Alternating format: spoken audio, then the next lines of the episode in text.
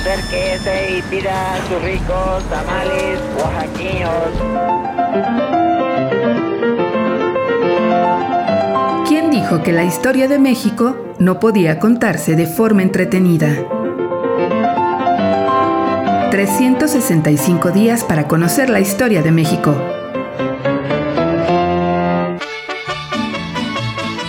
Lunes. Retratos. Mariano Escobedo. Con su larga barba negra y sus inseparables gafas, parecía un hombre de letras dedicado al arte de los libros.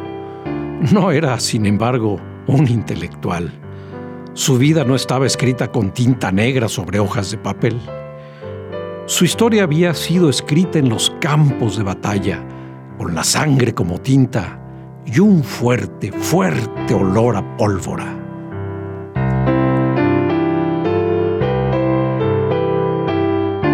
Nacido en Galeana, Nuevo León, en 1826, el general Mariano Escobedo escuchó el llamado de las armas apenas a los 20 años cuando los estadounidenses iniciaron la invasión del territorio mexicano. Ranchero por vocación, educado para las faenas del campo, en 1855 se vio obligado a cambiar, y de manera definitiva.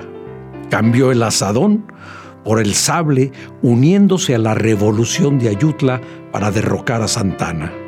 A partir de entonces, abrazó la causa liberal durante la Guerra de Reforma, Escobedo cayó en manos de los conservadores, cuando el conflicto apuntaba ya hacia una victoria de los liberales, por lo que el general Tomás Mejía lo puso en libertad. Años más tarde, cuando el destino los colocó en una situación semejante, el general Mejía estaba presto a morir fusilado junto a Maximiliano y Miguel Miramón y entonces el general Escobedo le ofreció interceder por su vida y ponerlo en libertad. Pero el general indio, don Tomás Mejía, siempre fiel al emperador, desde luego, no aceptó. Don Mariano estuvo presente en la batalla del 5 de mayo de 1862 y un año después participó en la defensa de Puebla, donde desgraciadamente cayó prisionero logró fugarse para continuar la guerra bajo las órdenes de Porfirio Díaz. Luego de la toma de Oaxaca por las tropas imperiales, Escobedo volvió a escapar y se dirigió hacia el norte, región que conocía como la palma de su mano. Desde ahí organizó un nuevo ejército que con armas de retrocarga fabricadas en Estados Unidos comenzó la contraofensiva contra el imperio.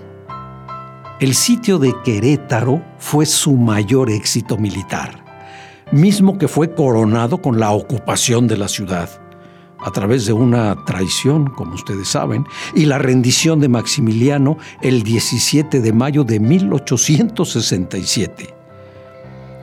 Su noble, noble y humanitario comportamiento con el enemigo le valió el reconocimiento de propios y de extraños.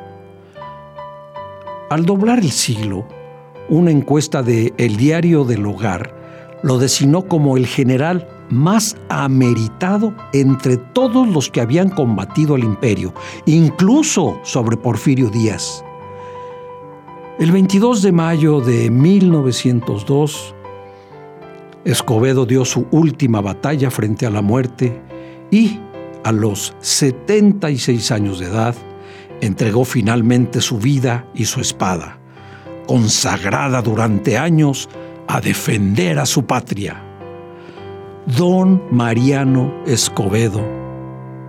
Retratos.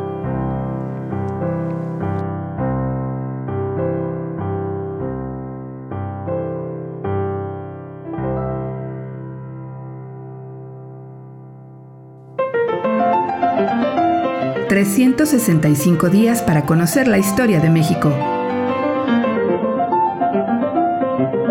Esta es una producción de Radio Universidad de Guanajuato y la Dirección de Extensión Cultural en voz del Teatro Universitario. Serie basada en el texto de Alejandro Rosas, 365 días para conocer la historia de México.